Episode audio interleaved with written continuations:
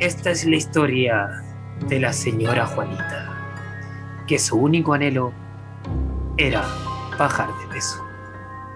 Nada iba a presagiar que llegando a un centro médico muy conocido, se iba a encontrar con un profesional que le haría atravesar una real tortura.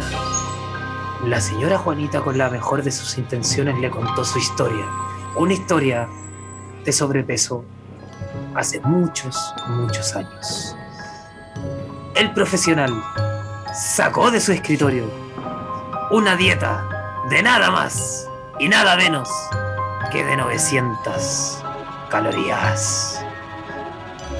Lo más terrorífico es que entre sus indicaciones estaba sacar todos los carbohidratos.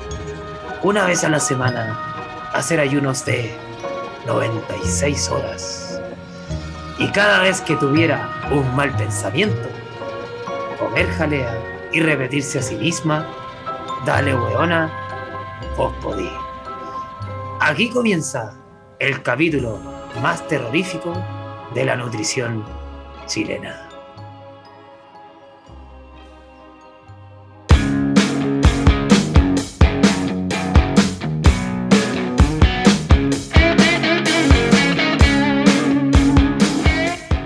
Bienvenidos y bienvenidas a esta nueva entrega de este espacio que hemos llamado Comida Libre, este espacio que hemos creado, este podcast en el cual conversamos de distintos temas relacionados con la nutrición, eh, el entrenamiento, la vida, la filosofía, eh, entre otras muchas cosas, por supuesto, vinculadas a la salud. Pero este espacio lo hemos creado eh, en conjunto con un amigazo, con un colega al cual yo respeto mucho, le tengo mucha estima y hemos formado un gran, una gran amistad hasta esta fecha. Quiero dejar el micrófono al egregio don Guille Varela. Guille, ¿cómo estás? ¿El qué? Hola, Carlito, ¿cómo estamos? ¿El qué? Egregio. Eso, eso es un término que de verdad que no conozco. Egregio. Un término que voy a buscarlo ahí en después. Sí, va. Bueno, Carlito, eh, pasando ya, casi ya llegando al capítulo número 20, ya nos falta poquito para llegar a esa celebración de ese, de ese capítulo. Eh, una semana más aquí en Comida Libre, compartiendo contigo este espacio, Carlos, y también con la persona que nos está escuchando. Un capítulo distinto, un capítulo que vamos a tener estrategias del terror, así que vamos a ir pasando primero con... Vamos a lo primero, pues. Saludos de repente, Carlito, que vamos a mandar a las personas. Eh, ya, pues, estimado, aparte tú con Parte vale, los saludos, que yo. los tengo acá, yo tengo aquí unos pantallas, así que los voy a buscar, así que parte tú. Dale, Carlos, no hay problema. Yo quiero saludar a Lady Reyes, que nos escucha y de hecho, al parecer va en el capítulo, en el último capítulo, ha escuchado todos los capítulos del podcast. Eh, me dijo que ahí le encantaba el podcast y le encanta mucho lo que hacemos nosotros acá. Y me dijo también que ha aprendido mucho a lo largo de los distintos capítulos. Así que un saludito grande ahí a Lady Reyes. Muy bien, un saludo para ella y un saludo también a Marcelo Galás que me mandó un mensaje eh, que nos comentó que comenzó, eh, es un nuevo seguidor del podcast, ya va en el capítulo 2 o 3 por ahí, así que le quedan hartos, o sea, tiene harto para ponerse al día pero nada, le encantó, nos mandó hartas felicitaciones y que está muy contento con el contenido que estamos transmitiendo y por supuesto todos nosotros quedamos muy contentos también de que a ustedes les sirva este espacio. Así que un gran abrazo para ti Marcelo Galás. Déjale, un abrazo Marcelo también. Vamos a mandar un saludito también a Andreina del Valle, ya una paciente actualmente que, bueno, conocí ayer y que también nos dijo, oye, este, el podcast me ha enseñado mucho, el podcast la verdad es que me gusta, lo escucho ahí de vez en cuando, cuando de repente tenía un tiempito en el trabajo y que le hacemos compañía, eh, bueno, sobre todo en sus labores que, que, en verdad está haciendo. Así que le mando un abrazo grande también a Andreina, que al parecer también va al día con el podcast, ¿sí? una tarea no menor, suponiendo que ya vamos en el capítulo 18. Así que es 18 capítulos, así que una tarea no menor, un abracito también para Andreina. Ya, genial. Y yo le mando también un saludo a Gabriela Torrealba, que también eh, no, no, va al día, va en la mitad, me comentaba de los capítulos. Es una paciente también, que de hecho al final de la consulta, como siempre, dice, oye, escucho su podcast con el guía. Así que, eh, nada, súper contento de que los pacientes también encuentren un espacio de entretención y aprendizaje como eh, en, este, en este podcast. Y por supuesto, un abrazo gigante para ti, Gabriela. Me alegro mucho que te guste y nada, pues te queda la mitad, te queda la mitad del podcast, así que tenía harto, va a escuchar este saludo en el 2023, así una cosa. Se va a sorprender harto después. sí, no, así que bacán también le mando un saludito a ella también. Bueno, Carlitos, eh, sin más preámbulo, démosle al capítulo de hoy. Eh, bueno, como pudieron escuchar en la intro, o bueno, como pudiste escuchar en la intro, persona que nos está escuchando, para estoy hablando en plural y es una persona que nos escucha aquí. No, pues una A ver, a ver, es una comunidad, pero vamos a hablar de la persona. Eh, se pudo escuchar una intro del terror con ciertas cosas que habitualmente se hace. El capítulo de hoy van a ser estrategias del terror dentro de la nutrición. Y vamos a abrir, vamos a abrir un poco lo, vamos a abrir un poquito esto de, de, las estrategias del terror.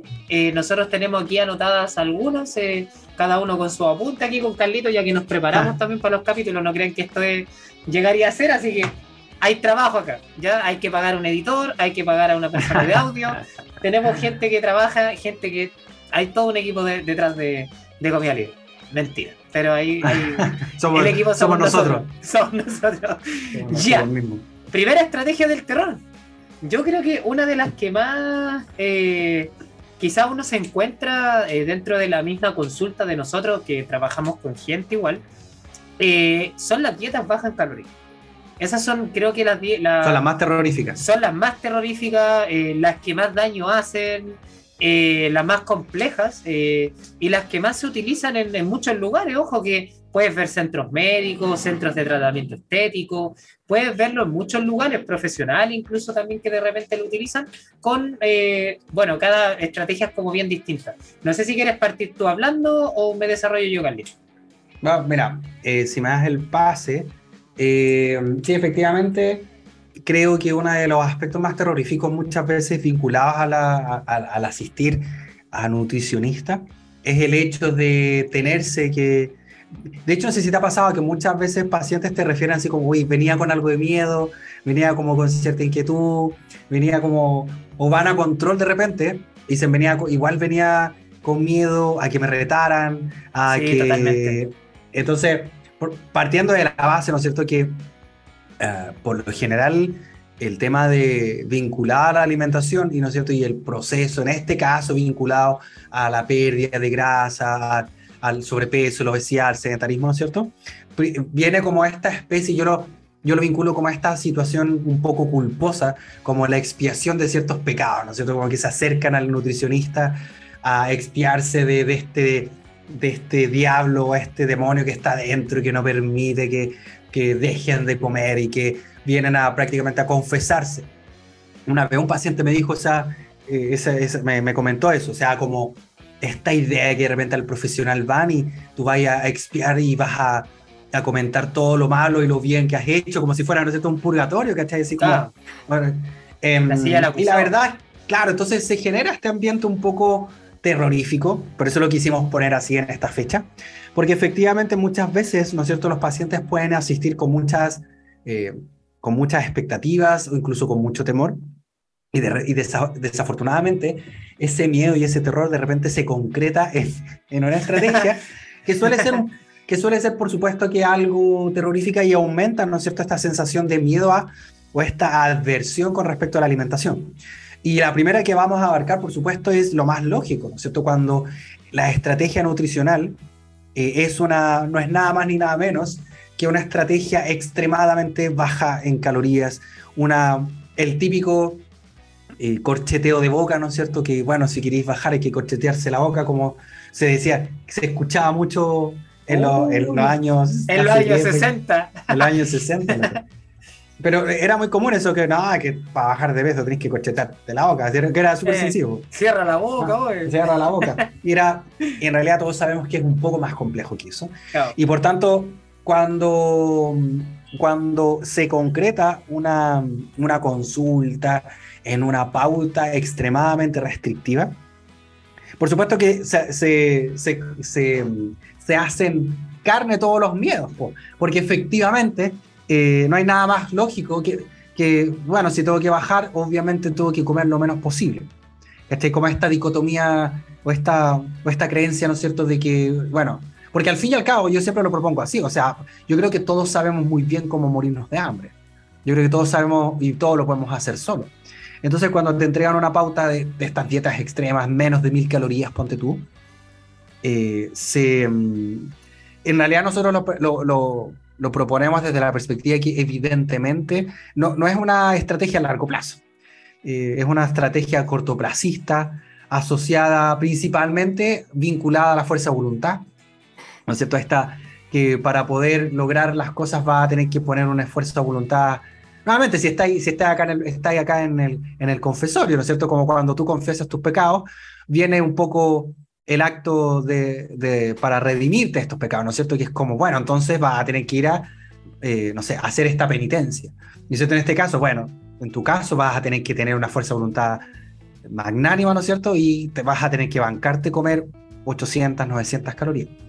Y mm, más allá, por supuesto que no es saludable eh, de ninguna perspectiva física, mental, social. Eh, yo creo que lo más, lo, más nocivo de esas estrategias es, la, es perdurar una relación, eh, una relación bien malévola con respecto a, a, a, la forma de alimentarnos, ¿no es cierto? Como esta sensación constante de que voy a un profesional, me dan una estrategia, me es imposible, por tanto, o empiezo con el tema de que yo tengo un problema probablemente, o algo viene mal de mí, de tal manera que yo soy la que no puede, o, el que no puede comer poco, eh, o el que no tiene la fuerza de voluntad, o el que no tiene la motivación, o, las típicas frases, bueno, es que yo quizás soy tentada, soy tentado, yo soy... Yo soy bueno para los dulces y no puedo cambiar nada. Entonces viene esta, esta nueva relación tóxica nuevamente con la alimentación que se perpetúa en el tiempo y por supuesto que eh, que deja con mucha desazón, con una sensación ya de desesperanza, que muchas veces en consulta se ve harto, que es como la típica, bueno, vengo contigo y ya eres como el quinto nutricionista que veo, ¿cachai? Y, y, suele, y muchas veces vienen como con última esperanza, ¿no es cierto? Así como, no sé, casi que esta es la última bala que me juego y si no, ya me acepto nomás que no puedo hacer nada y que yo soy así, ¿cachai? Entonces, eh, yo lo plantearía desde ahí, por eso mencionar todo este, ocupar todas estas palabras así como vinculadas al terror, ¿no es cierto? El purgatorio y la cuestión, porque realmente muchas fases, para muchas personas es así. Eh, la, la, la, comida, en muchas cosas, en muchos casos, sí es una relación bien tóxica, ¿cachai? Y si te topáis con un profesional eh, que eventualmente tenga poco, genere poca empatía, por así decirlo, con el trabajo que tiene que hacer respecto a la otra persona, eh, es súper fácil exacerbarlo. ¿Cachai? Es súper fácil de repente que esto se agrave. No sé qué, qué opinas tú. A mí, a mí el, yo creo que la, una de las cosas más eh, terroríficas, ya que estamos aquí en Halloween, eh, es que es el mensaje que te deja el hecho de poder pasar por una dieta así. De que la solución es efectivamente comer poco. Entonces, comer mucho es un problema. Siempre va a ser un problema. Entonces, ¿qué pasa? Que de repente hay personas que, y probablemente a ti igual te ha pasado, que piensan que tienen que comer menos de lo que realmente tienen que comer.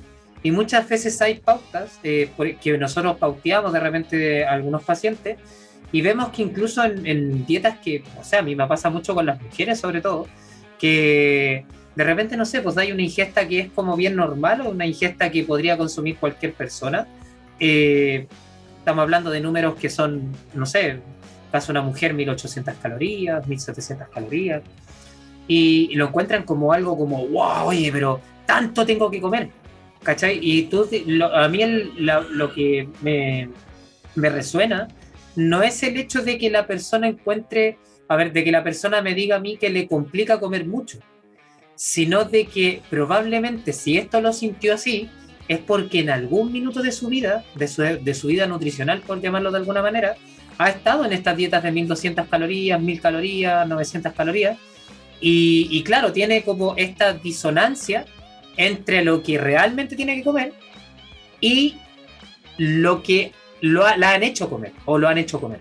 Entonces, ¿qué pasa? Que claro, cualquier empujón hacia arriba de, la alimentación le vas dando un poco más de comida y inmediatamente el mensaje es no, porque yo sé que lo de abajo me hizo en algún minuto, comillas, bajar de peso, que ya lo vamos a explicar con otra de las estrategias terroríficas.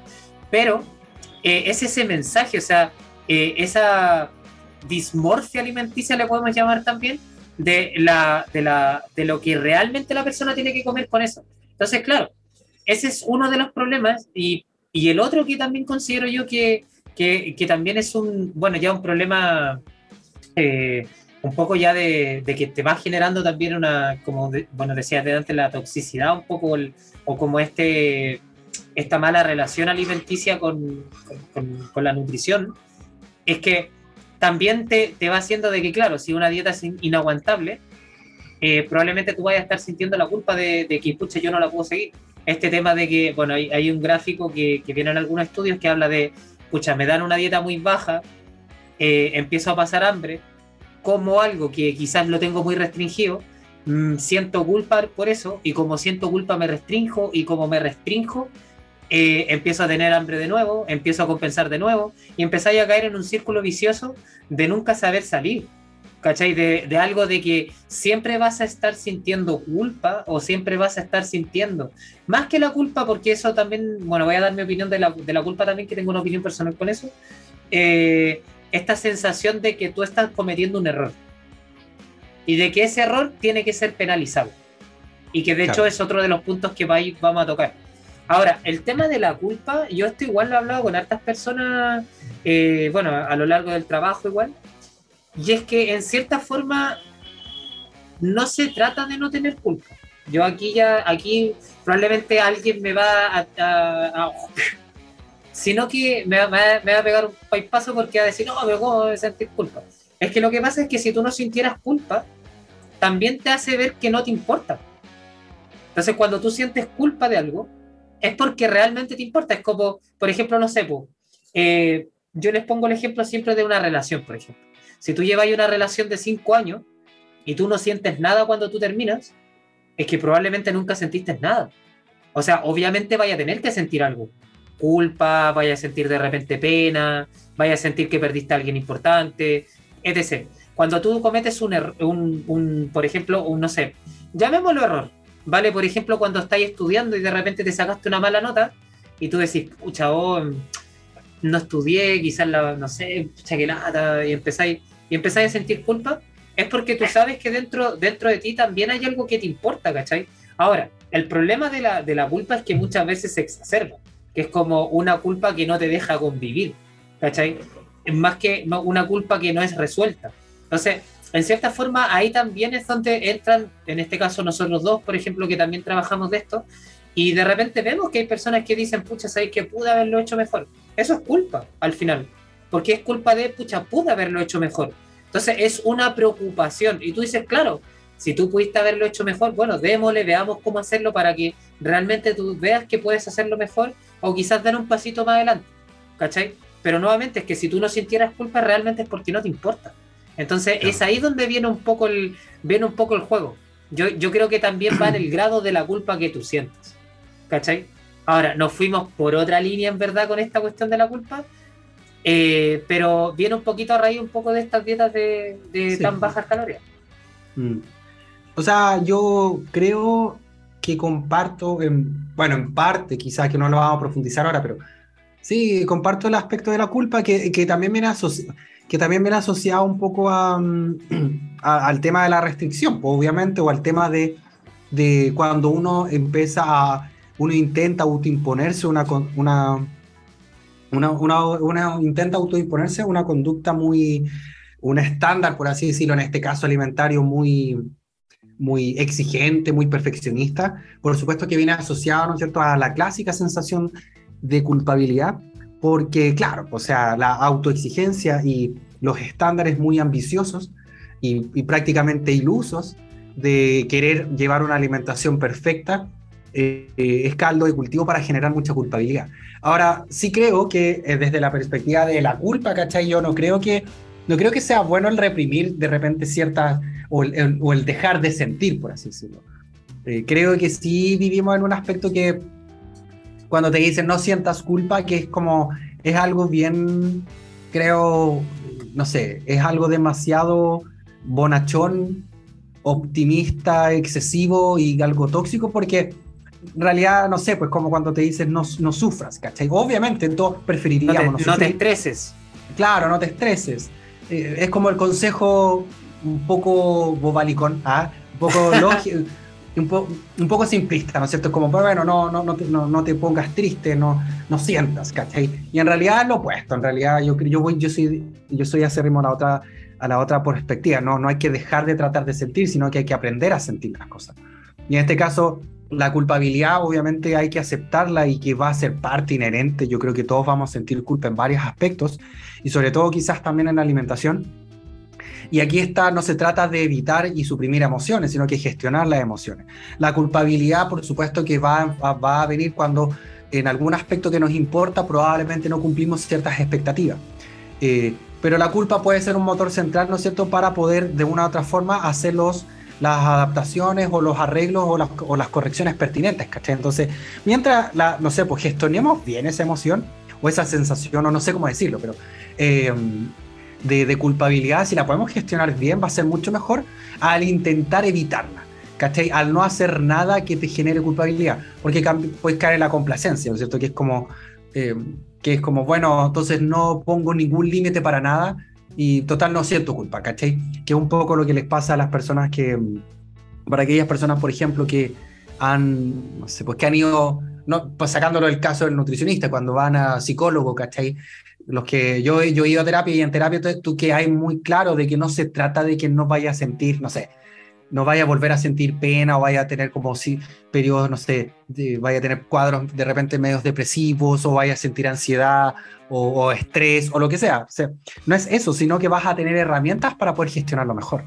Porque no se trata de suprimirlo, pues, ¿cachai? Y obviamente esto está vinculado mucho a la alimentación, a la restricción. Y yo creo que, y acá quizás como, ya como la última patita que es lo que voy a decir, pero tiene mucho sentido lo que tú mencionabas acerca de estos bucles, incluso de pensamiento, eh, bien nocivos, ¿no es cierto? Que, que está, porque la alimentación, queramos o no queramos, nos gusta o no nos gusta, igual tiene un componente emocional bien importante, ¿cachai? Entonces, cuando nos tratamos de someter a dietas demasiado restrictivas, por ejemplo, y no hemos hecho un trabajo más profundo de cómo, por ejemplo, eh, estaré gestionando mucho de mi estrés, ansiedad, pena, etcétera, a través de la comida, va a llegar a un punto de desborde.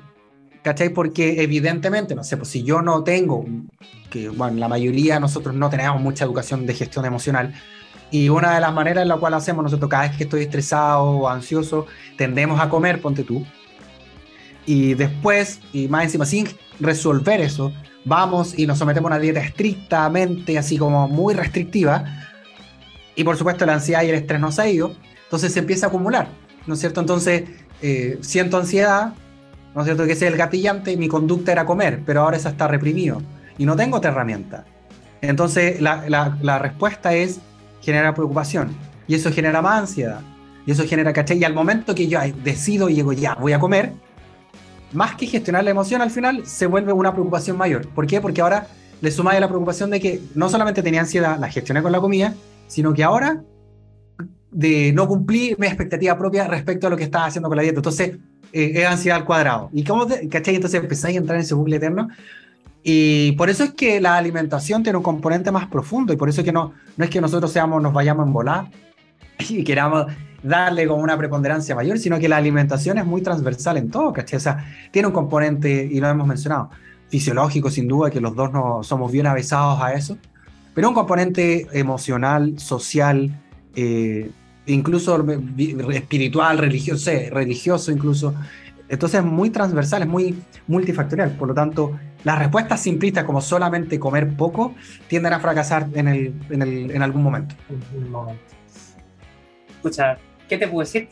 Estoy muy, muy de acuerdo con todo lo que decís. Eh, harto, eh, bueno, comparto todo lo que decía al final, pues Carlos. Eh, quizás lo único que puedo sumar para cerrar esta parte de estrategia del terror, quizás son los problemas que te puede ocasionar una dieta baja como de este tipo. que en este caso, quizás, ¿por qué no? Porque la pregunta sería, ¿por qué no hacer una dieta así de baja? bueno, hay varias razones. Primero, que finalmente te puede, puede generar una desnutrición de la parte de vitaminas, minerales, también de tanto de las proteínas, de las grasas y de los carbohidratos. O sea, para tener ese consumo calórico, algo tienes que, algo tiene que estar bajo, o sea, no puede ser que esté todo regulado. Y eh, también tomar en cuenta de que no es lo mismo eh, suplementarse con vitaminas que consumirlas de los propios alimentos. O sea, no es exactamente lo mismo, la capacidad digestiva es distinta, las frutas no solamente tienen vitaminas, por ejemplo, sino que tienen otros elementos que son más pequeñitos y que incluso no vienen en, en, en, eh, estos suplementos, entonces igual te van a faltar por ahí, por así decirlo de alguna forma. Eh, el otro, bueno, que yo lo considero más importante es la pérdida de la masa muscular. ¿Vale? Que te puede generar una, una, dieta de este tipo. Y la pérdida de masa muscular eh, bueno, aparte que sabemos que hoy en día el músculo es un órgano y que tiene sus propias funciones, que también en algún minuto lo hemos tocado en este podcast, eh, hay que considerar que eh, es la señal que tú le mandas al cuerpo. Y, aquí yo me quiero amarrarte un estudio también para, para poder mencionarlo, pero cuando una persona pierde masa muscular es el indicador mayor de que una persona puede rebotar, que es este efecto temible rebote que empieza a encontrar la persona. De hecho, se ha visto que la gente que habitualmente rebota con bueno, cualquier tipo de alimentación o de repente, por ejemplo, haciendo protocolos de, dietas muy bajas sin hacer ningún tipo de ejercicio, eh, el hecho de tú perder masa muscular le manda una señal súper importante al cuerpo, entendiendo de que eh, este, esta masa muscular es un órgano, tú le mandáis la señal del cuerpo no de que pierdes musculatura estética, sino que estáis perdiendo un órgano. Entonces, el hecho de que tú estés perdiendo un órgano es una señal pero gigantesca que le manda también a tu, a tu sistema nervioso central y a todos los sistemas también de la parte cerebral para poder eh, subir hormonas, bajar hormonas, liberar hormonas, suprimir algunas otras, para poder generar más hambre, menor saciedad y de que esto también te puedan aumentar las ganas de comer, entre otras cosas más, para que puedas recuperar eso que tú estás perdiendo y para que no siga pasando eso. Y eso es por ahí se, se, empieza a ejercer el efecto rebote. Por eso es cuando tú, cuando tú tienes un protocolo de pérdida de grasa, lo primero que tú buscas, y aquí se pueden ir a, a los capítulos anteriores donde tenemos Star eh, Fat Wars eh, hechos también, uno y dos, eh, donde, podemos, donde hablamos también de estos procesos. Y una de las primeras cosas que hay que cuidar es la musculatura. Y es tanto por esto y también por toda la funcionalidad que tiene, o sea, cómo, cómo distribuye los nutrientes, cómo absorben los nutrientes, eh, cómo los utiliza, o sea, todo lo que tiene que ver con los nutrientes en general, eh, tienen que ver con esto. Y, bueno, nuevamente el mensaje también de esto, la parte social y todo que habló Carlos también eh, al inicio. Mm. Es lo que yo podría como para cerrar un poquito el, el tema de la dieta baja y de la dieta baja sí, porque bueno, una de, de, las estrategias terroríficas, ¿no es cierto?, es como, claro, la dieta restrictiva, pero el otro aspecto sería como la restricción específica de ciertos nutrientes, como, ya acá lo podemos pensar desde la perspectiva terrorífica, ¿no es cierto?, cuando eh, nuevamente el, el mal se, se, encarna en un nutriente, cuando el mal se, se personifica eh, en un nutriente que, no sé, pues que te tienta, que no vayas a comerlo, la fruta prohibida, ¿no es cierto? Eh, nuevamente, apelando mucho a la culpabilidad, ¿no es cierto? y aquí vamos, por supuesto, que el principal indicado siempre es el, el, carbohidrato, que de hecho nosotros le hicimos un juicio al carbohidrato en un capítulo. De hecho, estoy buscando el capítulo específico, es el número 5. Número 5, así que si quiere, para profundizar este tema, que obviamente lo vamos a abarcar ahora, pero de forma más somera, eh, puede ir a este capítulo número 5, donde hicimos un, un juicio al carbohidrato. Eh, pero efectivamente el carbohidrato, por supuesto, que aparece nuevamente como, por ejemplo, como potencial demonio. Y pareciera ser que la mejor estrategia es eliminarlo, ¿no es cierto? O sacarlos completamente, o lo más posible. Eh, codiarse lo menos posible con los carbohidratos. Muchas veces se menciona también, ¿no es cierto?, el azúcar, como el azúcar eh, ¿no es cierto? Desde la perspectiva de que prácticamente cada vez que consumes azúcar estás comiendo veneno. Y bueno, muchas veces hay, hay, algunos aspectos que lo han considerado hasta similar a la cocaína. Sí. Eh, heavy. Entonces, más allá de que, por supuesto, en, muchas en muchas indicaciones que nosotros vamos a dar a pacientes, vamos a hacer cierta restricción de carbohidratos porque eh, es, es, es, cierto que en, un, en, un, en el contexto en el cual vivimos, probablemente la mayoría de las personas no necesita una dieta extremadamente alta en carbohidratos. Y hay una disonancia, ¿no es cierto?, entre la vida moderna actual que tenemos, que cada vez es más sedentaria, ¿no es cierto?, eh, con respecto a un consumo de carbohidratos excesivos y sobre todo en alimentos diseñados para ser muy palativos como ultraprocesados. Ahora, eso dista mucho, por supuesto, de generar esta especie de terror y fobia eh, respecto, a, respecto a los carbohidratos, porque muchas veces eh, casi que el mismo miedo que le tenemos al sneakers, le tenemos a la papa, ¿cachai? Sí. Me pasa mucho, o, el mismo miedo que le, que le, tenemos a las papas fritas, les tenemos al choclo. Entonces es como, y es heavy, o sea, te dicen, no, porque el choclo me dijeron que engorda y que, o la papa, ¿no? La nunca, papa, no, disculpa, nunca he escuchado, es que esto me lo mencionaba el otro día, eh, esta, esto de que no podéis mezclar el arroz con el choclo. ¿Lo has escuchado eh, alguna vez así como no, puedes comer arroz y choclo a mí? no sé cuál es la lógica, pero como que no puedes mezclar carbohidratos en una comida. Como que tiene que ah. ser, o nunca te han dicho esto de, ah, yo no pensé que se podía comer lentejas y pollo al mismo tiempo. Ah, es como mezclar proteínas, ¿cachai? Mm. También me pasó con los carbohidratos el otro día. Bueno, y no una vez, me ha pasado varias veces. De aquí, bueno, a, pasado, a, mí, mira, yo tengo dos pacientes, eh, bueno, dos ex pacientes, que de hecho son donde entreno yo. Eh, Diego Alcaíno, que me mencionaba que su nutricionista anterior no la dejaba comer arroz primavera, por ejemplo. Y también a, Joana, también, que es la, la mujer de, de, de Diego. Y me mencionaba también esto mismo, me decía, oye, no me dejas comer arroz primavera y tú sí. Mm, y tú decís, a mí me ha pasado lo contrario, que este paciente le he preguntado si comen verdura. No sé si lo dije. No, si comen ensalada. Y me dice, sí, comen ensalada de chocolate y de papa. Y es como, oh. Sí, sí, ensalada de papitas mayo. Sí, no, sí, siempre la ensalada de chocolate. no es una ensalada y el chocolate tampoco.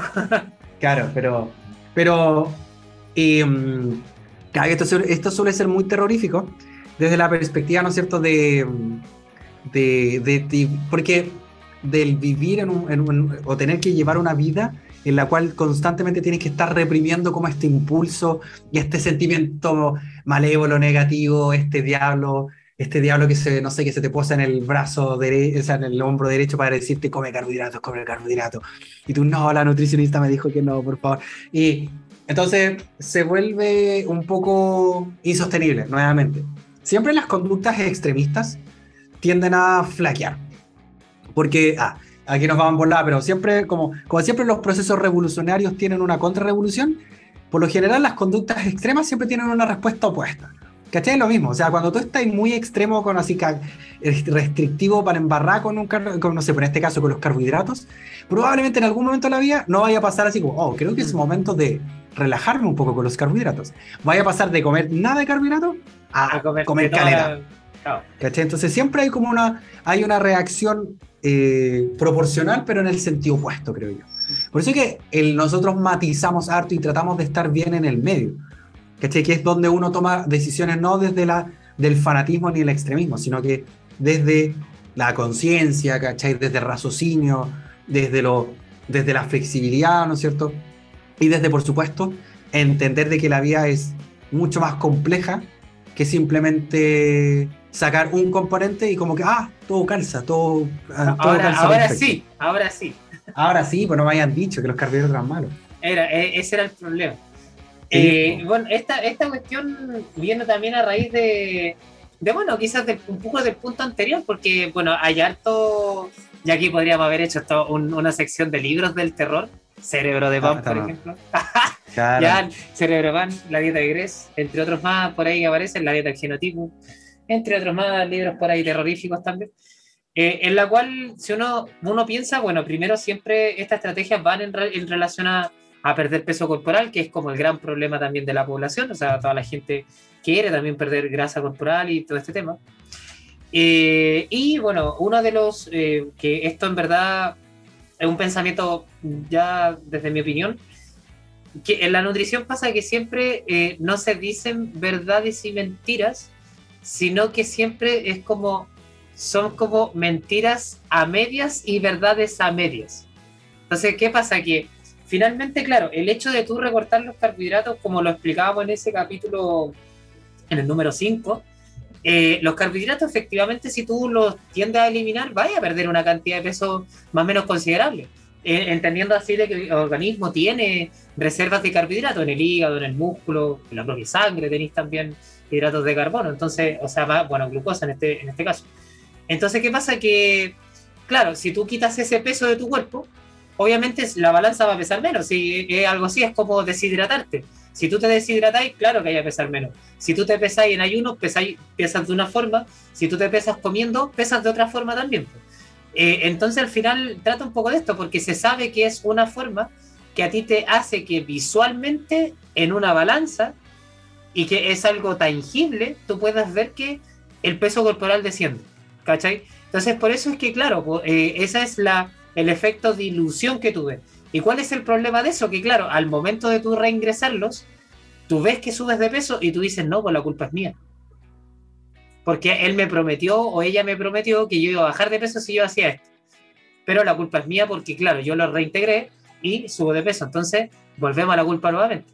Y claro, es una verdad a medias. De hecho, contextos donde de repente se han utilizado como dietas que tú puedes restringir un poco esta cantidad para, no sé, para, para caer en categorías de peso, por ejemplo, el boxeador, Brazilian Jiu-Jitsu, eh, de repente hasta el jinete de caballo también, de repente para que pese menos dentro de la carrera, qué sé yo.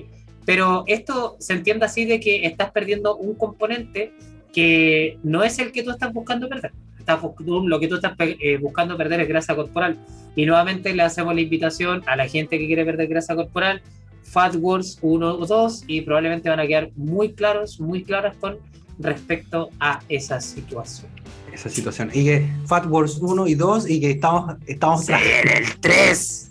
Se viene el 3. tenemos, tenemos hartas cosas. Tenemos hartas cosas que... Sí, me dicen por me dice por interno el, el creador, el creador de, de ideas de, de, comida libre que Fat Wars 3 viene por ahí sobre el capítulo 20. Está, está, en el horno, está en el horno. Está, está en el horno en el horno. Sí, eh, lo mismo, o sea, quizás sin darle más vueltas, porque obviamente si quieren profundizarlo más pueden ir al capítulo número 5. Pero, mm, pero sin duda, o sea, yo creo que más allá de lo que mencionaba de este aspecto fisiológico de la pérdida de glucógeno muscular y agua, que para nada es algo deseable, las estrategias bajas en carbohidratos pueden ser sustentables igual, o sea, pueden ser estrategias viables, ¿cachai? Sí, nuevamente lo que tú mencionas, las verdades a media.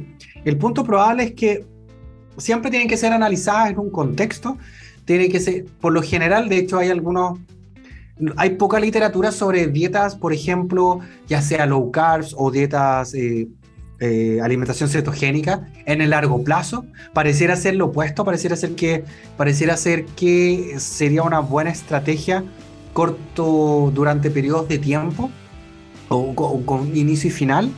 Eh, sin embargo, nosotros lo que encontramos más terrorífico, por supuesto, es la, eh, primero, la, asumir que, ¿no es cierto?, que esta estrategia es viable siempre y es como la clave. En realidad no, no lo es siempre, porque de hecho, y, mi, mi, opinión personal, por lo general no, no, es la más viable, considerando el contexto social en el que vivimos, ¿cachai? O sea, eh, la mayoría de las personas siempre tiene una, tiende a tener un consumo de carbohidratos un poco más alto. Y acá podríamos meter miles de ejemplos, ¿cachai? Así como que los maratonistas africanos que conocen en Kenia, ¿cachai? Comen 80% de su alimentación es carbohidratos y son extremadamente delgados, ¿cachai? Entonces no, no, se reducen a un mero macronutriente, por así decirlo. Pero yo creo que lo más nocivo, más allá de eso, eh, es, lo que hablamos en un principio, ¿no es cierto? Esta sensación de, de crear un, un culpable y yo creo que también es un poco lo nocivo y como solamente para poner un, pelo más a la sopa, eh, lo nocivo en, muchas ocasiones es cuando eh, externalizamos o eh, ponemos, sí, externalizamos la responsabilidad, por así decirlo, de la situación en la que estamos. ¿Cachai? Así como, por ejemplo, una persona que, sobre, que va con sobrepeso o obesidad, se dice, no, lo que pasa es que tú has estado comiendo mucho carbohidrato, o tú comís carbohidratos, ese es el problema. ¿Cachai? Y nuevamente se externaliza la responsabilidad, por tanto, mientras yo pueda mantener esta fuerza de voluntad inquebrantable, ¿no es cierto? Pueda mantener la penitencia de no comer carbohidratos, yo voy a empezar a bajar de peso. Eh, y, pero por otro lado, mientras yo me tiente y coma, bueno, yo ya sé lo que, lo que es. Lo que va a pasar. Yo sé, yo sé lo que va a pasar. Y en realidad es lo opuesto, porque en realidad la responsabilidad, y aquí quizás sí puede sonar un poco duro, pero muchas veces la responsabilidad es nuestra, ¿cachai? Y en parte del proceso, creo yo, del, en caso de la, de la consulta nutricional, tiene, eh, tiene ese, ese rol, ¿cachai? De poner el eje central en la responsabilidad del paciente. Y esto puede sonar así como, oh, estás culpando al paciente. No, por lo contrario. De hecho, cuando tú asumes el grado de responsabilidad, es súper liberador, porque en realidad te poní, te sentáis en el puesto del piloto, ¿cachai? Entonces, sí tenéis como esta sensación de que podéis tomar el timón respecto a hacia dónde va el barco. En vez de que te digan, no, es que justo tú vais, vais mal direccionado porque, bueno, he tenido mala cueva porque los vientos van para cualquier lado. Pero en cambio, cuando tú te haces y asumís como el rol de responsabilidad y no lo externalizáis, carbohidratos, grasas, lo que sea, eh, pero, eh, tenéis más, más posibilidad de tener éxito en el proceso, ¿cachai? Entonces, eso, no sé si tú querés cerrar con algo para ya pasar al tercer No, la verdad es que, prefiero, prefiero que pasemos al siguiente punto porque creo que le hemos dado bien. Y aparte que. Sí, le hemos dado como caja al, eh, al tema de los carbohidratos le hemos dado harta bola. una, un día nos debería auspiciar una marca de pan, loco, así como ya. No, no, no, no. de que no sé. ¿Cuál es un castaño así? Y con poleras de castaño. Oye, háblanos, dale tú con ah, respecto a las, ah. a las conductas compensatorias. Vale.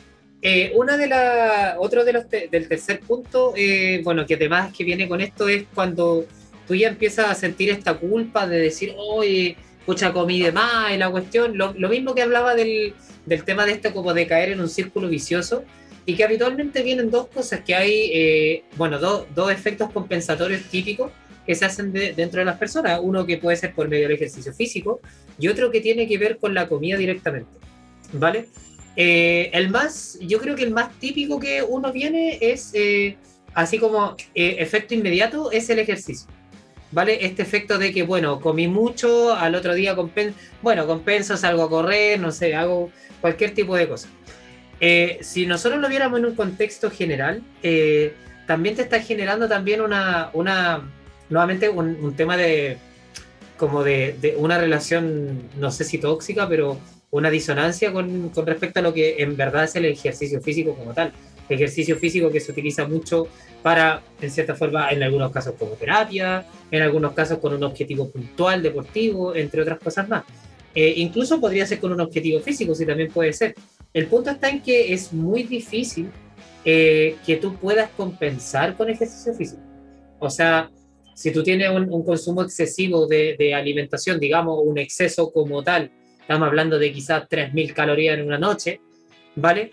Tú lo que quizás vaya a poder eh, gastar, quizás si sale a correr o, o, tiene actividades, no va a ser más de 500 calorías, 500, 600, 700. Estamos hablando que ya numéricamente eh, está ahí en un, en un punto en que es algo inviable. Entonces tú no lo trabajas desde el efecto compensatorio, tú lo trabajas desde la acción, del por qué, del por qué hubo un exceso de comida. Ahora, ese exceso puede ser consciente e inconsciente. ¿Vale? Conciencia de decir, bueno, por ejemplo, no sé, pues mi cumpleaños, por poner una cuestión. Pasando el dato que viene mi cumpleaños por ahí, no vamos a dar la fecha, pero viene mi cumpleaños, ¿eh? Se viene, se viene, se viene. Sí. Eh, pasa de que, claro, pues, eh, tú lo puedes tomar como conciencia y decir, bueno, viene mi cumpleaños y sabéis que hoy día ah, me liberé, no, da lo mismo. Y la verdad es que está bien porque es tu conciencia y tu, es tu decisión también. ¿Cachai? Y yo no soy quien para decirte que esa decisión está mal tomada. El punto está en cuando eh, lo que tú estás haciendo es involuntario y va en contra de tu conciencia. ¿Vale? Y aquí, por ejemplo, yo puedo sumar una situación de que esto que es más típico del, del efecto social que tiene la alimentación, este hecho de que tú haces cosas por agradar al resto o de repente de porque el resto también eh, hace cosas y bueno, como todos están en esto, bueno, yo también. ¿Cachai? Eh, me uno a la tribu, por así decirlo. Entonces, es un efecto un poco involuntario ¿vale? Porque también tú te dejas llevar simplemente pensando de que quizás no va a pasar nada, ¿vale? Y lo que va a venir después nuevamente al siguiente día es la culpa. ¿Por qué es la culpa? Porque a ti te preocupa la situación, porque quizás tú no querías hacer eso y obviamente siento culpa y ahí viene el efecto compensatorio. ¿Cachai? Entonces lo que tú trabajas no es compensar. Eso vendría siendo el paracetamol de la cuestión. Lo que tú trabajas es, oye, en verdad yo quizás debería poner mi idea por sobre las del resto si en verdad tanto me importa lo que estoy haciendo, yo voy a poner la idea sobre el resto. Es como, yo, yo lo tomo, bueno, de repente la gente lo toma con el alcohol y dicen, ah, pero es que, ¿cómo no hay a compartir alcohol y todo? Piénsalo si tú fueras, la persona que me está escuchando, piénsalo si tú fueras vegano, tuviese una, una ideología, algo que tú de verdad de verdad tú tengas que, entre comillas, defender tu postura porque es algo que realmente a ti te afecta como ser humano. ¿Cachai? Que el tema, el tema animal. Entonces, claro, si tú estás ahí en un asado y toda la gente te dice come carne, lo más probable es que tú no lo vayas a hacer. Y aquí, bueno, aquí tenemos dos vegetarianos que, aquí tenemos dos personas, entre, nosotros dos, que quizás hemos vivido esta situación también. Y ahí tú vas casi que con uñas, dientes, saca, te engrifáis, como también salieron algún te engrifas, ¿cachai? Y defendís tu postura, ¿cachai? Y, y realmente no pasa nada. El punto es que no pasa nada. Claro, te pasáis el mal rato, obviamente la incomodidad de tener que plantear tu postura, está bien, ¿cachai? Pero nuevamente, yo no, ahí en, en, ese caso, yo no, nunca he sentido culpa, por ejemplo, de haberle dicho a una persona no voy a comer carne. Porque no he sentido culpa. Pero sí sentiría culpa, y aquí viene, es que aquí viene la contraparte, sí sentiría culpa si lo hiciera. ¿Cachai? Entonces yo creo que va un poco de esto la parte compensatoria con el ejercicio y también con la nutrición. Al otro día dejar de comer, por ejemplo, de comer muy poco, de comer solo verdura. Es nuevamente una... Es un, un tema de que, que que nuevamente va generando este círculo vicioso de la culpa, de la restricción, de volver a caer en lo mismo y nuevamente lo mismo, porque lo que tú tienes que trabajar finalmente es poner tu idea por sobre la mesa. Eso es lo que, mm. lo que siento yo que uno tiene que trabajar. Sí, em, es probablemente, es una conducta bien, quizás bien arraigada en todos en realidad, ¿no es cierto? Todo, como esta sensación nuevamente cuando y lo mencionábamos, lo hemos mencionado todo el capítulo, ¿no es cierto? Como esta, una mala acción o una conducta impropia, nosotros la tenemos que expiar con algo de, con algo que, que no sé, como una penitencia. ¿No es cierto? Pasa mucho. ¿Qué Porque la típica pregunta en consulta es como, ¿y qué pasa si me salgo al otro día? ¿Qué hago? ¿No es cierto? ¿Cómo, cómo expío ese pecado?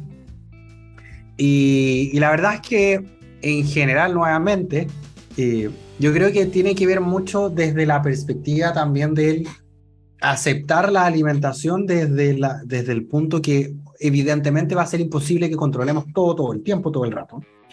Y que evidentemente nuestras conductas somos humanos haciendo trabajos de humanos, por lo tanto no vamos a poder hacerlo perfecto. Entonces, yo creo que en primera instancia, cuando tú te logras un desapego respecto a eso, te da un, rango de... Porque cuando tú te desapegáis, por así decirlo, de, la, de, de, realizar una dieta muy estricta o perfecta, cuando te alejáis de eso, más allá de lo que las personas pueden creer de que empezáis a caer quizás en complacencia y decís como, ah, pero es que, claro, entonces tú soy, es que tú como quizás sos muy permisivo contigo mismo o tú vas a empezar a, a, caer en, no, es que si es que no lo, si no te ponías un, un, no sé, un, un estándar demasiado alto, como que no, porque vaya a caer en, el, en la conducta de, ah, da lo mismo, entonces en la complacencia y la cuestión.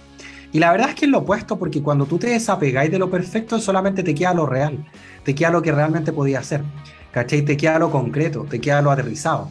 Porque cuando la idea, no sé, pues cuando tu idea no se puede hacer lo perfecto, em, lo cual evidentemente es imposible, em, ¿no es cierto? Eh, claro, estas conductas algo nocivas a, empiezan a perder sentido. ¿Cachai? Porque claro, pucha, es que yo lo tenía que hacer perfecto, pero me equivoqué. ¿Cómo puedo redimir este pecado? ¿Cachai? ¿Cómo puedo compensarlo? No, porque si lo, lo, enmiendo, ¿cachai? Más allá de la aceptación de que, eh, bueno, obviamente, dentro de todo, por supuesto que soy humano y evidentemente no voy a poder controlar todo el tiempo mi alimentación, ¿cachai? Y ahí tú mencionas harto desde la conciencia, y de hecho, yo, una de, las, una de las cosas que les hablo harto a mis pacientes es como, nuevamente, desde ponerse en el, en el, en el asiento del, del piloto, perdón, eh, te ayuda a estar en una situación donde tú eventualmente tenés el poder de decisión. Em, y, que, y la idea es que tú puedas decidir, sea cual sea la decisión. Si un día decides porque es tu cumpleaños, porque hay que salir con amigos, lo que sea, bueno, evidentemente no seguir tanto la pauta y, y evidentemente soltar un poco y tratar de comer más tranquilo y sin, sin estar como eh, eh contabilizando tanto las calorías y todo el show, me parece perfecto. Y por el otro lado, si tú decides no hacerlo, también está bien siempre que tú lo puedas decidir. Lo malo es cuando tú sentís que vaya el vaivén de lo que tú mencionabas muchas veces del, del trajín del día.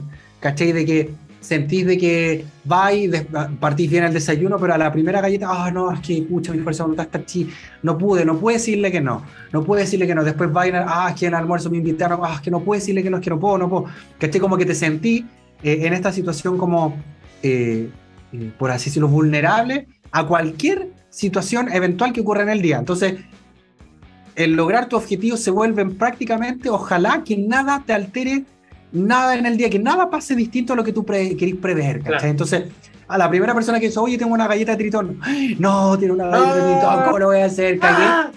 Claro. Y en realidad tú en ese sentido tú tenés la decisión, tú puedes decir como, ok, ¿queréis comer la galleta de tritón? Perfecto, si lo que decidí, te casáis con la decisión, obvio, comí la galleta de tritón, y seguís tu pauta tal cual, tu día no se alteró nada. O por otro lado, tú puedes decir, sabes que ni siquiera me gusta tanto la tritón, o en volada, sabes que ni siquiera tengo tanta hambre. Entonces, puedes decidir no hacerlo.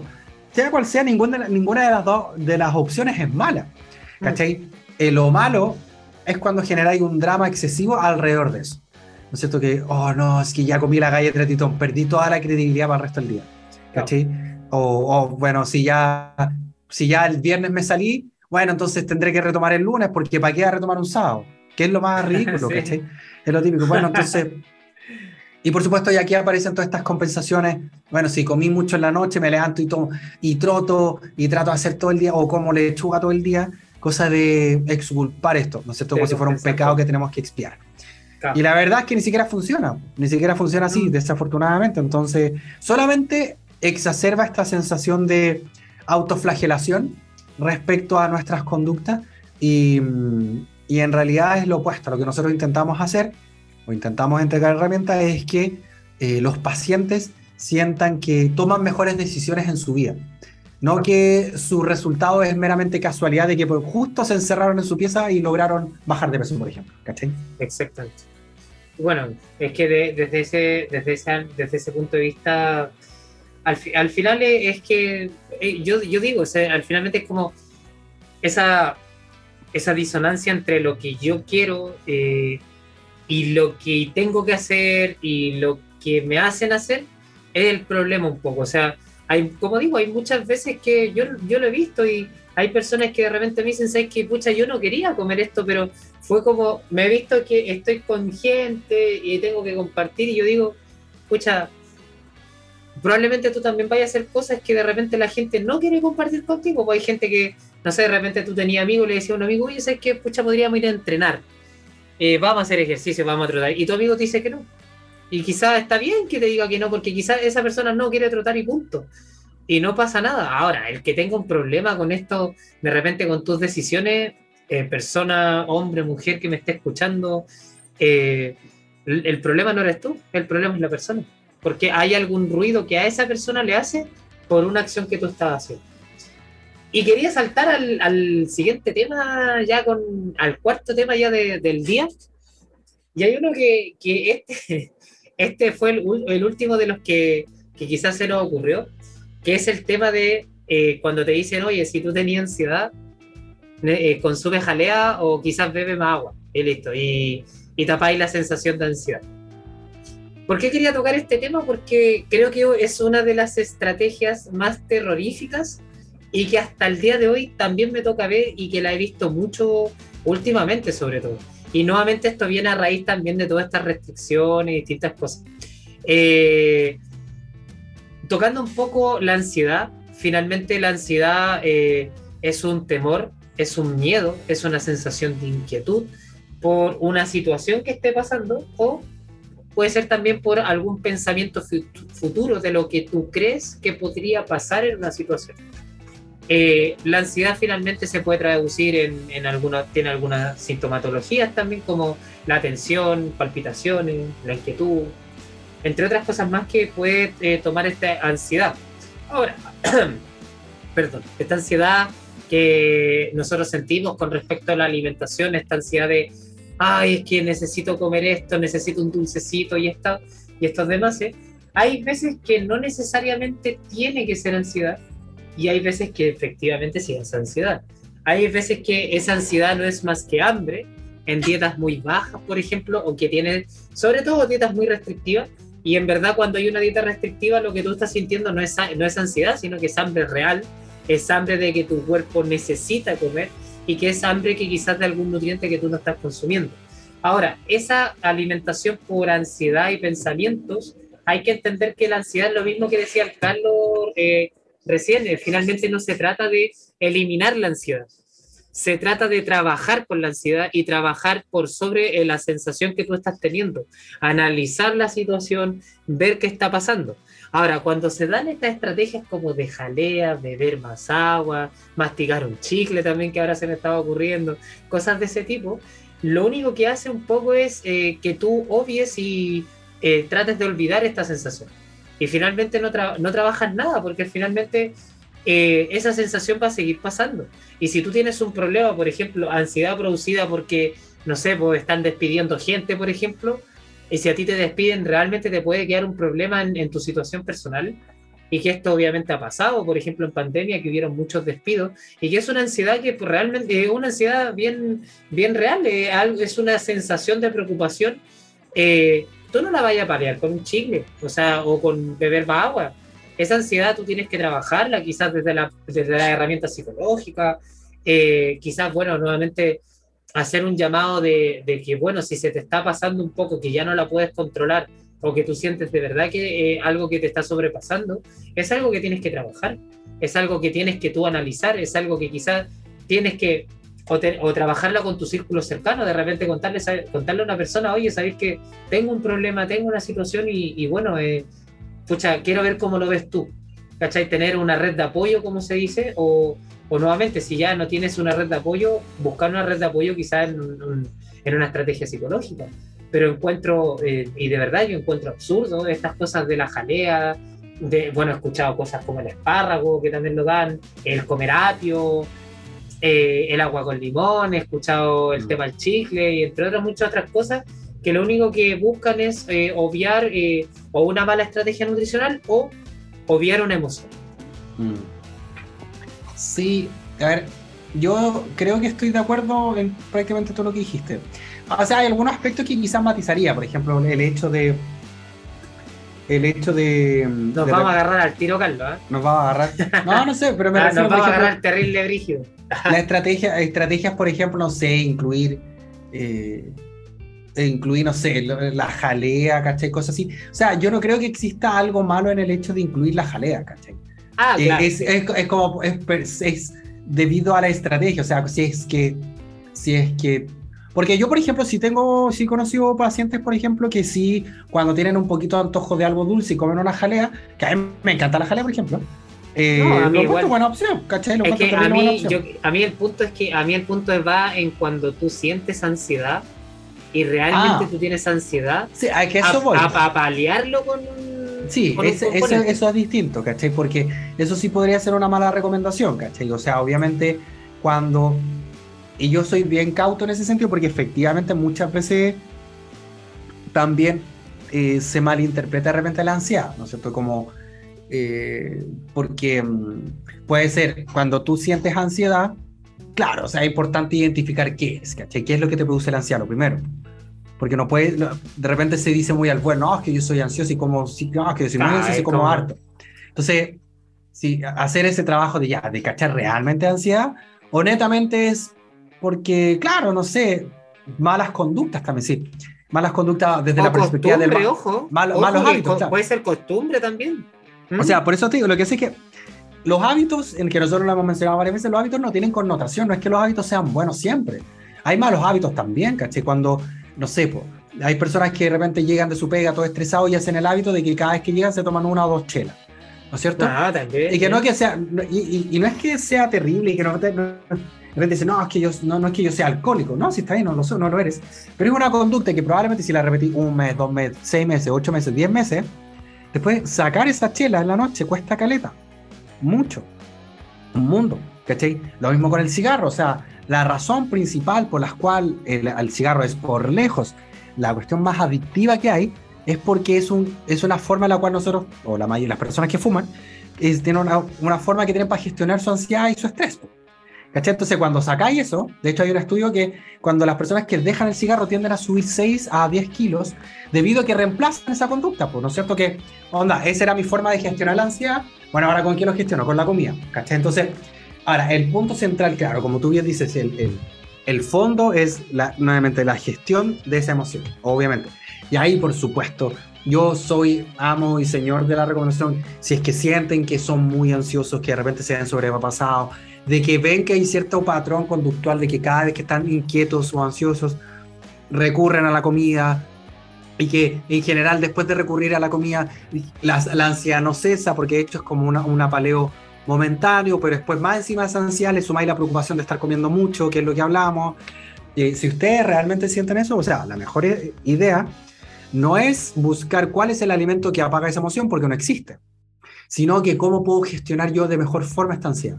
Y identificándola, qué es, qué es lo que me produce ansiedad, ir a terapia, por ejemplo, ir a psicólogo, que yo lo recomiendo caleta, Em, y por supuesto, dentro de lo posible, eh, si es que están con nutricionistas, decírselo y buscar estrategias, ¿no es cierto? Que por supuesto que puede ser desde el no, si estáis, si estáis pasando por un cuadro ansioso, no tiene ningún sentido estar tratándose una dieta mega restrictiva, pues, ¿cachai? No tiene ningún sentido. O sea, re, reenfocar los objetivos, sí. Y, eso, y por eso nosotros lo hacemos, hacemos harto hincapié. O sea, el objetivo no siempre es perder peso, ¿cachai? No siempre es bajar. De repente puede ser una buena estrategia tener una alimentación lo suficientemente eh, viable, sana, amplia, y para que, me, para que contribuya a mi proceso de control, por ejemplo, y gestión de la ansiedad en realidad. ¿cachai? Entonces, por supuesto, puede ser una estrategia más que viable y loable. ¿cachai? Entonces, eh, claro, no asumir de que el apio de llevar zanahoria picada los cumpleaños, ¿cachai? Va a ayudarte a gestionar la ansiedad. O que llevar jalea. Yo una vez, una vez una paciente me decía que le dijeron, claro, que llevara jaleas como al, como al cine, al cine. Ah, o que llevara, o apio, que llevara apio con un tupper con apio a, las juntas, ¿cachai? Y sí, yo, yo lo encuentro terrorífico, la verdad es que sí. Pero más allá, porque el apio, por supuesto, coman, pues, ¿cachai? Coman jalea, coman zanahoria. Pero es el acto de tratar de suprimir una, una emoción con, a través de la alimentación. Claro.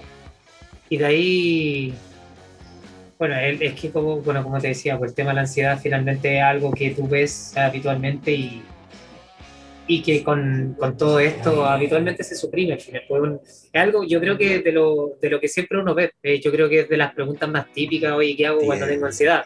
Es, la pregunta más típica que se hace con esto.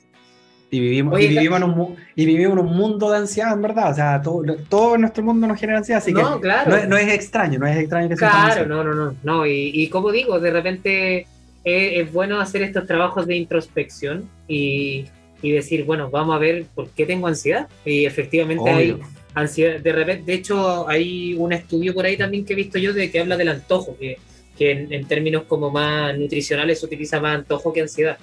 Eh, para buscar como mm. este tipo de, de, información. Y de hecho, igual de malo que no consumir el antojo eh, es consumirlo excesivamente. Entonces, eh, se habla mucho de la, de la palabra del antojo controlado, ¿vale? De tener cuantificado el antojo. Bueno, obviamente nosotros lo cuantificamos porque se lo damos a la persona, pero se puede dar cuantificado. Y que es mucho mejor estrategia decirle a la persona, mira, tú puedes consumirlo, pero hasta un punto. ¿Vale? Yo he tenido personas de repente, no sé, es que, bueno, no, no voy a mencionar a la persona, pero porque aquí obviamente algo más, mm. más personal de ella. Pero, pero tengo, tengo una paciente en lo particular, por ejemplo, que yo lleva cuatro meses en la cual, no sé, pues, por ejemplo, tiene la opción de en la media tarde tener un Chocman, un Super 8, un Gansito, tiene como, cuatro, tiene como cuatro o cinco opciones, ¿cachai? Y ella efectivamente ha perdido un montón de grasa corporal en su proceso, incluso con eso incluido. El punto está en que para ella eh, es muy importante tenerlo, ¿vale? Por lo que significa, porque lo comparte con, con, el hijo, con la hija, o porque de repente tiene, tiene como una instancia en donde lo consume por, por esta razón, ¿cachai? Tiene un porqué muy grande en relación a esa cuestión. Entonces, claro, de inicio probablemente no se lo... No le, y de hecho yo creo que la meta tampoco es quitarlo, sino que de repente es que la dosis que está utilizando sea mucho más baja quizás, o que la frecuencia sea menor, ¿cachai? Entonces, al final, yo, bueno, y, de esto lo he compartido hartas veces con gente. Yo creo que la meta de uno tampoco es, que no comas dulces completamente. Porque la meta no es que tú elimines completamente un alimento, sino de que primero tú tengas como, me, gustó mucho lo que dice el Carlos de, de, tomar el volante o el timón, y tomar el timón del alimento y decir, bueno, yo lo consumo cuando yo quiera y yo pueda, ¿cachai? O cuando yo realmente quiera, pero no por un hecho de que o me están obligando o un hecho de que realmente se me está escapando de las manos el consumo de este alimento, sino que sea tú tomar el timón y tú mismo o misma decir, bueno, yo lo consumo acá y listo, se acabó, no hay problema. Claro, sí, sí, me, hace sentido lo que mencionas tú. Pero efectivamente, pues efectivamente, más que nada, esta estrategia que mencionábamos del terror no, de repente en, sí mismo no quiere decir que la, o sea, no quiere decir que sean malas, sino que la forma, yo creo que muchas veces la forma en que se aplican eh, dicen mucho respecto a cómo va a funcionar una estrategia. Por ejemplo, claro, no es malo de repente, es súper bueno eh, incentivar el ejercicio, pero probablemente es mala idea incentivar el ejercicio de forma compensatoria a conductas, caché, cuando de repente te, de repente te salís de la pauta, punto tú. Eh, lo, que mencionaba, comer jalea, comer zanahoria, comer apio, está súper bien, pero no es buena idea vincularlo a una conducta, de, o sea, de, de nuevamente, de, de, intentar compensar y sentir menos culpabilidad o gestionar la culpabilidad, eh, no sé, posterior a un, a un periodo de atracón, ¿cachai? Eh, y lo mismo con las demás. O sea, de repente, obviamente, cuando uno quiere perder grasa corporal, quiere hacer una dieta restrictiva. Necesita hacerlo. Pero también matizar, ¿no es cierto?, hasta qué punto. ¿No es cierto? No, no se trata de, de una conducta donde, pueden, de, donde ponga a prueba tu, tu espíritu, ¿cachai? Así como mientras más sufra, mejor. ¿cachai? no pay no que, Claro, y, y, lo otro con respecto a, a, generar ciertos demonios, ¿no es cierto? Que, ah, eh, eh, mientras yo no caiga en la tentación, voy a andar bien, ¿cachai? Y más que nada por eso lo, lo, evaluamos desde esta perspectiva. Oye, estimado, ¿te parece si lo dejamos hasta acá en esta ocasión? Dejémoslo hasta acá y, oye, eso te iba a decir, podríamos de repente echarle una vuelta a este tema y hacer un, un dietas de, un, un estrategias del terror número 2. Me tinca. Si a alguien le parece... eh, si a alguien le parece que haya escuchado este capítulo y de mm. repente dice, oye, sí, podrían, no sé, se les quedó esta, porque hay hartas que quedan. El ayuno largo de 24 mm. horas, por ejemplo. ¿Sabes que yo me acordaba de otra dentro de la sesión, dentro de la sesión, dentro de lo, del, del, del, podcast? Eh, se me queda el cheat meal, que también es. El cheat meal, ahí también hay algo. De hecho, el cheat meal lo podríamos, sí, lo podemos analizar, que de repente. Mira, nuevamente, puede matizarse. Puede ser una buena estrategia o una pésima estrategia. es que eso quiero llegar ahí. Ahí de repente podemos dar las pues dos ideas. Quizá, quizá ahí nos agarramos las mechas. Eh, con el chip, bueno, ahí hay hartas hay harto, hay que se pueden. Así que ya, Carlos, me parece, dejémoslo hasta ¿Te parece? Ya, estimados, muchas gracias a todos ustedes, los que han llegado hasta esta instancia, eh, en esta conversación, ya más de una hora. Eh, como siempre, muchas gracias a todos ustedes y por supuesto a aquellas personas que no pueden, que quieren ayudarnos con este podcast, es a través de poner eh, seguir a este podcast, valorarlo, eh, valorización de cinco estrellitas se, agradece. Eh, si es que no va a volver valorizar con cinco estrellas, ¿para qué? No lo haga, no lo haga, ¿para qué? y por supuesto, subirnos a sus redes sociales con el hashtag o hashtag comida libre, mencionándonos a Guille Varela con 3A en Instagram y carlosgarrido.nutricionista también mi Instagram. Y así nos puede compartir y por supuesto llegamos a más personas. Así que lo dejamos hasta acá. cuéntame, cuéntame. Más de 5.000 reproducciones ya. Sí, pues. Más de 5.000 reproducciones, ya pasamos la, las 5.000 reproducciones, así que eh, bacán, pues vamos súper bien. Mucha, de hecho, mira, te puedo decir la cifra al toque. A ver, la cifra exacta, de hecho, mira, para que vean, para que, bueno, dale, dale nomás, Carlito, dale. Son 5.000, 5.200 90. Oye, y ya pasamos, ya pasamos en banda. Y mira, yo el otro día, eh, bueno, sé que voy a, hablar un chiquitito ya que nos estábamos despidiendo, pero yo tengo una publicación del 21 de julio en la cual nosotros celebraba, yo celebraba la, más de mil reproducciones. 21 de julio, o sea, estamos hablando de que a agosto, a septiembre, a octubre, eh, un trabajito de hormiga que, que se ha hecho aquí eh, ha hecho de que en tres meses tengamos más de 4.000 reproducciones. O sea, solamente en tres meses. O sea, estamos hablando de agosto, septiembre, octubre. Entonces, eh, bueno, como digo, finalmente todas estas cosas que uno hace, podcast, ya sea Instagram, ya sea pérdida de grasa, ya sea el objetivo que tú tengas, y a modo reflexivo, nada llega al tiro, nada llega de un golpe, nada llega, nada, nada llega como por arte de magia, sino que todo llega a trabajo día a día colocar un ladrillito también, como se dice, en la pared todos los días y, y esto ha sido el podcast. Eh, un podcast que probablemente en algún minuto vamos a estar diciendo, oye, llegamos a las 10.000 reproducciones. O sea, y, yo creo que en algún minuto vamos a llegar, no ha sido, no ha sido nunca la meta eh, que este podcast sea así como gigantesco, pero se ha dado, se ha dado, eh, se ha dado es muy difícil que alguien diga, oye, tengo un podcast de más de 5.000 reproducciones.